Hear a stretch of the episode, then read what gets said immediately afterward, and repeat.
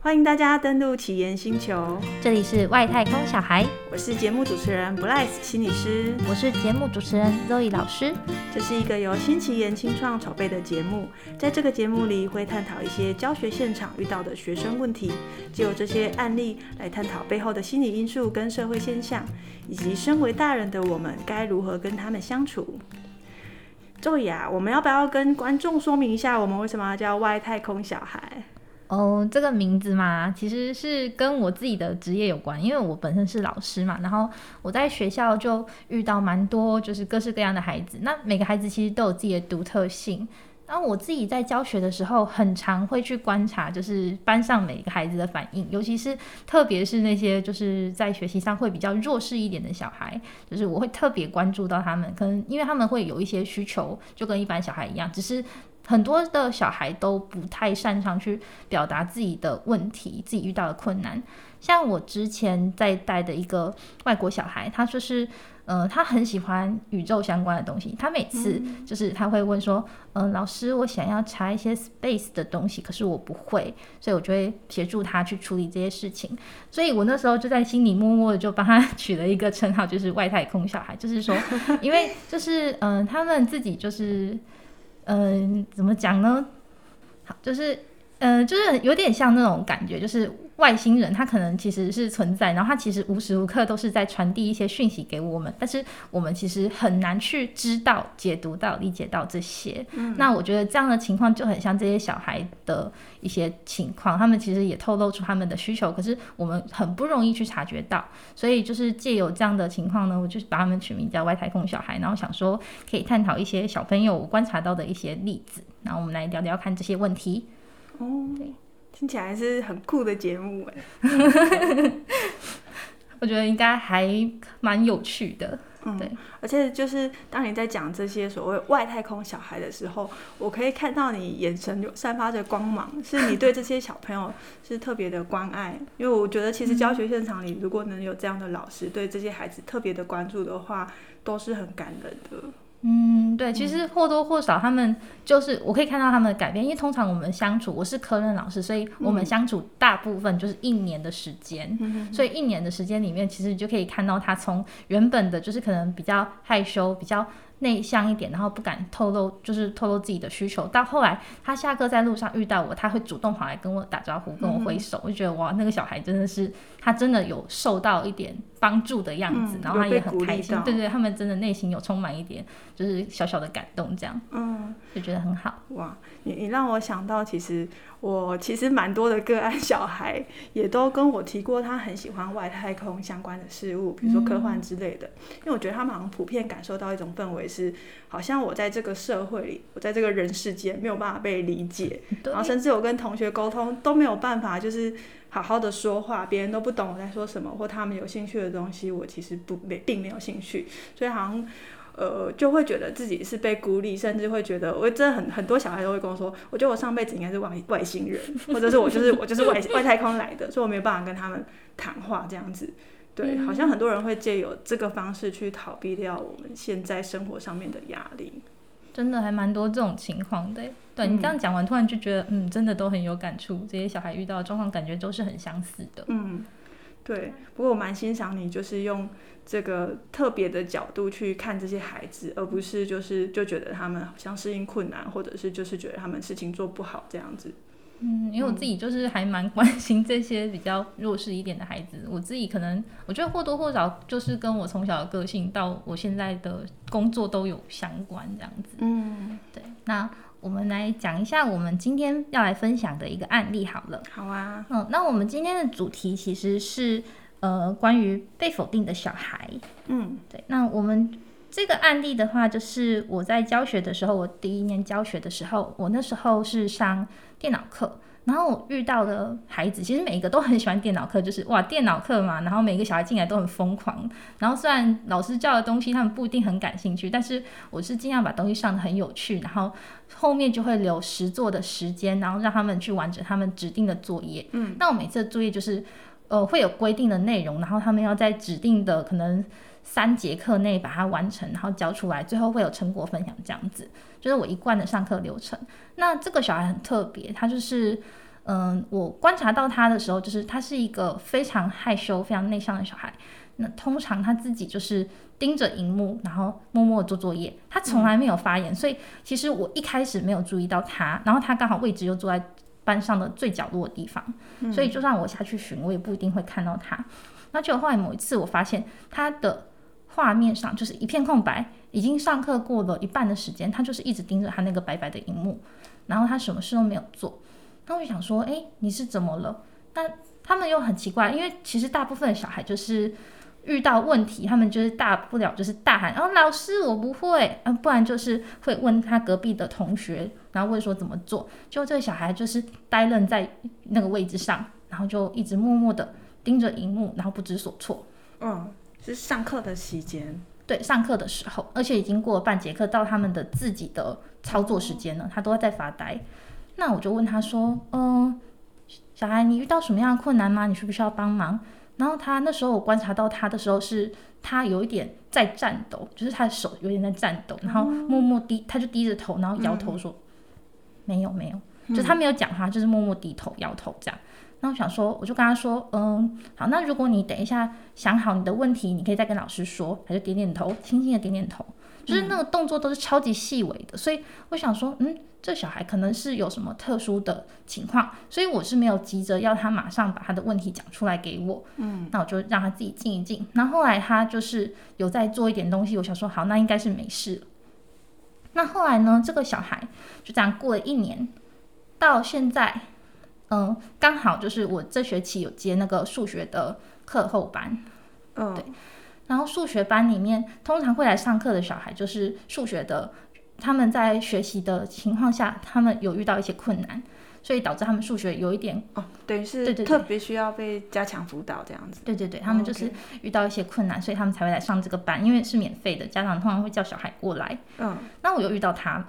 然后我就说，哎哎，你有来上课，就是很惊讶。那他一开始看到我的时候，他也很惊讶，说，哎，你怎么会在这里？那种感觉，因为对他们来说，我们就是相处一年，然后我那时候教他们电脑。他没有想到数学班他会再遇到我，对，那那个时候他还是没有说任何的话，嗯、然后就是我们每次都是老师在前面会上一些他们的进度的数学，然后小朋友就在写他们的练习题这样子。嗯，那其实其他班其他的那个小朋友就是都在写自己的练习，然后遇到问题就一样会大喊老师我不会，然后我们就会讨论。那那个小孩一样就是很安静很安静，然后自己做自己的。然后就算遇到问题，他就是呆愣在原地，就一样的状况。嗯，然后后来呢，过了几个礼拜之后，我发现说，嗯，他遇到他也遇到问题了，可是这时候他就默默的问我说要怎么办，怎么写。嗯，然后那时候就是也去关心他的状况，然后跟他说你的问题是什么地方卡住了，就稍微解释一下，他有比较懂。然后从那一次之后，很特别哦，小朋友。就是一放学时间钟一打，他们就要立刻冲出教室，赶快回家嘛。嗯，那个小孩他竟然留下来等我。哦，他没有跟我讲话，但他就是默默的等着我把窗户关好，然后电源关好，然后门窗都弄好了，走下去，他跟着我一起走。嗯，他没有跟我说话，可是他就是这样陪着我下楼。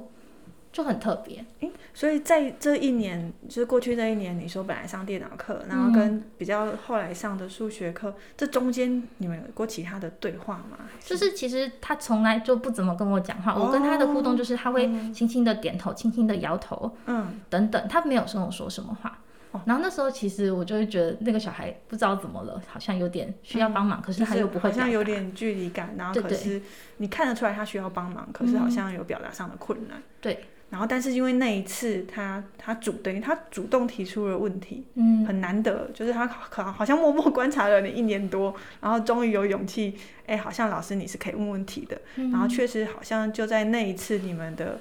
互动之后，他就在那边等你，哎，对，真的很很就是很神奇，嗯、就想说，哎，他怎么这么乖，还留下来等我？就问他说，嗯、呃，你不用补习吗？还是怎么样吗？他说。不用，他就默默小声的讲了话，我就、嗯、他很开心，就我蛮开心，就是嗯好，他愿意跟我一起这样慢慢的走。嗯、然后后来本来只是先陪我到楼下，后来过了几个礼拜，变成他会跟着我一起走到校门口。哦，对，就是就是那个距离越来越长，越来越长，然后到后来甚至变成说他会跟我分享他心里的一些事情，就是他遇到的一些状况，嗯、然后还有他对他的其他同学的观察等等的，对其他同学的观察，对对对，因为他其实，在教室也就是一个默默的小孩，嗯、可是可是其实他也是不断的在观察周围的这些人，这样、哦、好像是比较偏内向的孩子，嗯，对呀、啊，然后。那就讲到说，他之前跟我说到他自己的生活，就是他跟我有一次他就讲很多，他可能是很有感触。我就说，哦，你一放学你不马上回家，你家人不会说什么吗？他说，哦，没关系呀，反正就是家人也就放弃他了。他就讲出了这句话。然后那天我听到这句话，我就说，哎，怎么了？为什么他们会这样子？对啊，放弃是很重的词哎。对，他就说，嗯，我妈就是这样跟我说，她说。你已经没救了啊！他就这样子说.然后我想说，怎么会讲出这样的话？对啊，哪里没救了？对，然后就是他家有另外一个比他小的弟弟还妹妹这样子，嗯、然后就是他会说，就是家人常常会拿他们两个去比较，嗯、如果只要一旦他的弟弟或妹妹表现的比他好，他就会说，你看。你弟弟妹妹都考得比你好，你考的什么成绩？等等，会说这样子的话，然后就是有有一点感觉是否定他的价值的感觉。那、嗯、其实这小孩，我是观察他那么久，其实观察他那么久的话，我看他的状况，其实他是一个很努力的小孩。嗯，只是他可能就是遇到了一些困难，但是他又不敢发问。嗯，对。那他常常会就是家人会这样对他讲，那他自己的。遇到的老师，好像从他小时候到现在遇到的老师，其实或多或少就是很排斥小孩去问他们问题。哦，就是他们都觉得说，哎，我教过了，就是你要会啊，你怎么可以不会呢？就会斥责他们。所以有问题或者是有怎么讲，比较有动机学习的人，反而会被斥责。哎，就是他就是。呃，好像就是学生，你一开始就是老师教你就要学得好，你学得好就是好学生，oh. 你没有学好，你就是不好的学生。Oh. 可是这听起来比较是老一辈的那个教学观念吧？就是很，就是我会觉得说这种观念怎么还现在还是很普及？对啊，对啊。对，那对他来说，他因为他其实就只是一个小朋友，嗯、所以他听了这些就是直觉的感受，就是哦，所以我不够好。所以他其实就是有一点放弃、放弃的感觉，所以听起来好像是在家里也被否定，在学校也被否定。对，那我就觉得听了之后，那时候内心就很伤心，想说这么好一个小孩，为什么好像才几岁就活得感觉不是很快乐？那他自己就是已经呈现那种有点放弃的感觉，他就说哦，没关系啊，反正就这样。好可怜哦，你你让我想起我，我其实也也以前有个那个亲戚的小孩，就是我一个那个长辈，就是。会从小就是骂他的孩子，说啊，我们这些不好啊，然后我们就是比较笨，然后什么都不懂。然后其他的小孩就是其实跟我们年纪差不多，然后小时候也都玩在一起。然后其实呢，我就是并没有比较笨，可是因为从小就被他的爸妈这样子否定，一直跟碎念。所以我，我我会发觉他成长过程有一段时间没有非，就是没有非常开心，对，甚至你说，因为他是没有去看医生啊，但我如果真要讲，我觉得他应该有，呃，可能可以符合忧郁的诊断，嗯、所以就变成说，这些大人们对小孩子的评价，对他们来讲是多么的，呃，严重，因为、嗯、因为小孩子其实没有辨别力，就我们在成长过程中，我们并不知道自己的价值，很多时候是透过外外在给我们的回应，就是。去让我们去认识到自己，对。可是如果他这个小孩他身边的环境全部都是这种负面跟否定的，那他真的很难开心呢。嗯，对他现在就是，嗯、我就觉得每次感觉他就是有点无奈无奈，但是就释怀的感觉。我、嗯、想说这么小年纪就这个样子，嗯、就是为他感到难过。嗯、但但听起来就是，作为老师，你你做了一件，我觉得其实他在心理智商里面是很重要的一件事。嗯、我们呃就会说他是。陪伴，嗯，对，嗯，因为好像，呃，他可能不是一个擅长表达的孩子，嗯，然后，但是因为从，我觉得我猜应该从你那个电脑课的时候，因为你那时候一开始有关心他，但虽然他没有办法给回应，可是我我相信他，你你试出的善意，在他原本的生活环境里，可能是难得少见的，嗯，所以他很有可能在这个过程里，就是也默默观察了你一阵子，然后直到又又最近一次，你主动，呃，他。他发，他可能准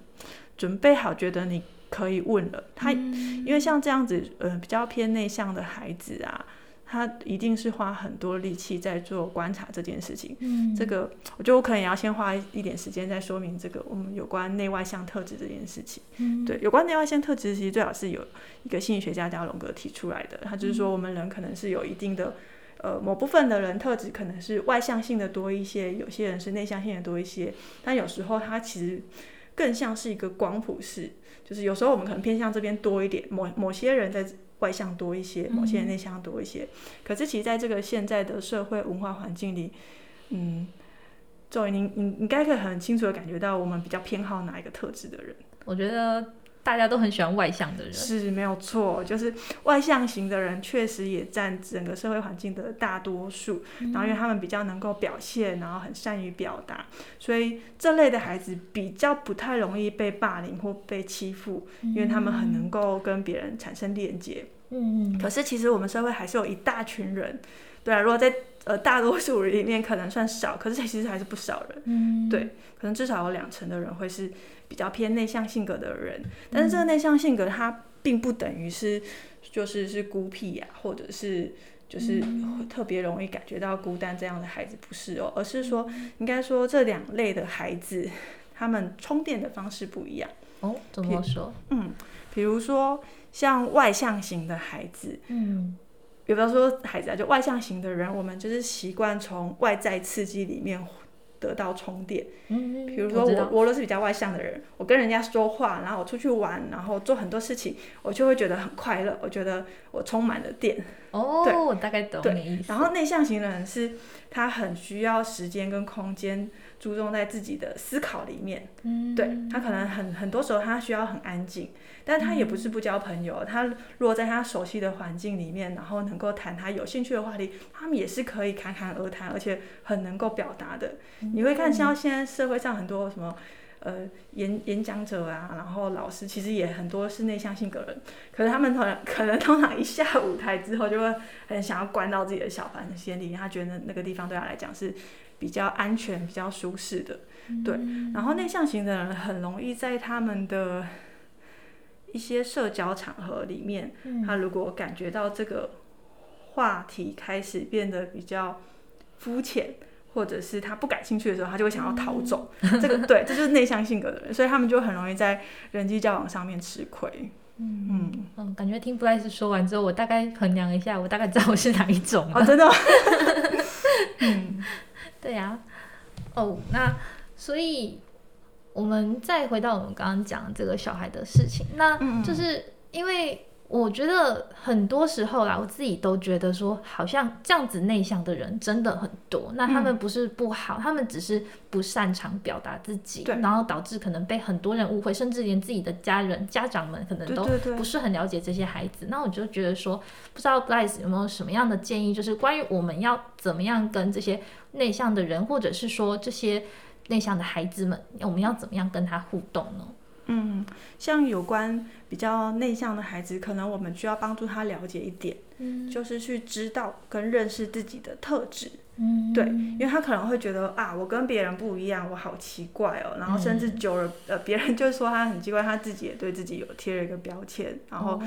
一开始是别人否定他。但慢慢的，他也开始自己否定自己，就像你你刚刚说的，他已经很就是很坦然的说，哎呀，我就是没救了，嗯、就是好像也也认同这件事情。但是我们需要帮助他了解到，你不是没有救，嗯、对，你只是比较特别，或是你比较不一样。可是这个特别也不是说很奇怪，而是很多的人都像你这样子的特别，所以你需要去认识你这个特质，它。呃，潜藏的一些优点或者是潜能，对，嗯、因为内向特质的人，你会发现其实有很多的科学家、哲学家或者我们这些研究员，他反而很需要这些内向的特质来帮助自己思考，还有一些逻辑思辨的部分，嗯、对。然后这个可能是某部分，如果他太追求外在刺激的。人或者是那些时刻他没办法做的事情，所以这个社会还是需要一群人，就是来做这方这方面的事情。嗯、所以我们需要帮助这个孩子去了解到他的特质，嗯、然后他要学会运用他这些特质，然后也能够去欣赏自己。嗯，对。然后如果他会可以从里面发现，哦，原来我很安静，或者你刚刚有提到一个内向性格的人很容易，呃。思考的点，就是他们很容易是观察的，嗯、然后花很多时间观察，就像他花很多时间先观察你，觉得你可以跟他谈话了。嗯、对，所以第一个我们可以做的就是帮助他去了解他的优点跟特质，嗯，然后再来是有机会我们可以去鼓励他，帮助他去发挥他的能力，嗯、对。然后至于这两个步骤呢，其实都会取决于一个很重要的东西，就是所谓的关系，嗯、对，那。骤宇，其实你一直就花了很多时间在做这件事情。虽然说好像你们没有什么对话啊，可是他光是他会等你，然后陪你一起走回办公室，嗯、甚至一起走到校门口。嗯、这件事情，这是一个陪伴的过程。你跟他同行的过程里，他感觉到他跟你同在，嗯、然后好像生活里有一个大人。不会否定他，嗯，对，对这些小孩来讲很重要哦。他原本是全部都被呃一直被攻击嘛，嗯、然后现在终于有一个人对他是稍微忠心一点，甚至是善意的，嗯、然后他也会慢慢的认知到自己说，哦，原来我没有那么糟，嗯、原来我也可以是。呃，有能力的，嗯，对，这可能是我们后续可以慢慢鼓励他的事情。嗯，对啊，我觉得今天的谈话真的是超级有收获的。对啊，因为其实我没有发现到说我做的这些事情，我。是对他有这么深的影响。嗯、我只是想说，我站在我的角度，我身为一个大人，然后遇到有困难的小孩，我就是要帮助他。我我真的觉得这孩子可以遇到你蛮幸运，对，有点不敢当。不不，因为这样的孩子，如果其实没有先被，比如说你先被你这样的老师先发现，然后有机会去肯定他们的话，很多时候他可能就先直接去辅导室。对，真的假的？对，很很多孩子，甚至哎呀。因为我的实物现场比较多，是遇到那个、嗯、通常这类的孩子，他们已经我们发现他已经是就是呃站在围墙边要想不开什么的，啊、对，所以才会才会需要就是心理师的协助嘛，嗯、对，所以很多孩子如果是他在第一现场就有老师可以关心他、发现他的时候，嗯、我都觉得很感人，就等于是是说其实你们也避免了一些潜在的危险，然后其实甚至算是我觉得是拯救一个孩子的未来。嗯，好哦，了解。因为我们之后有机会也听听 Bryce 的分享好了，好哦，因为你那边也会有很多精彩故事。嗯，好，那我们今天应该聊的差不多了。那如果，呃，如果你也有任何相关的问题的话，欢迎你留言给我们。但记得要订阅节目，也可以到我们的粉丝专业新奇颜社宅同宅一起，我们也都会有最新的资讯在上面跟大家分享哦。请大家定期锁定，我们下集再见。拜拜。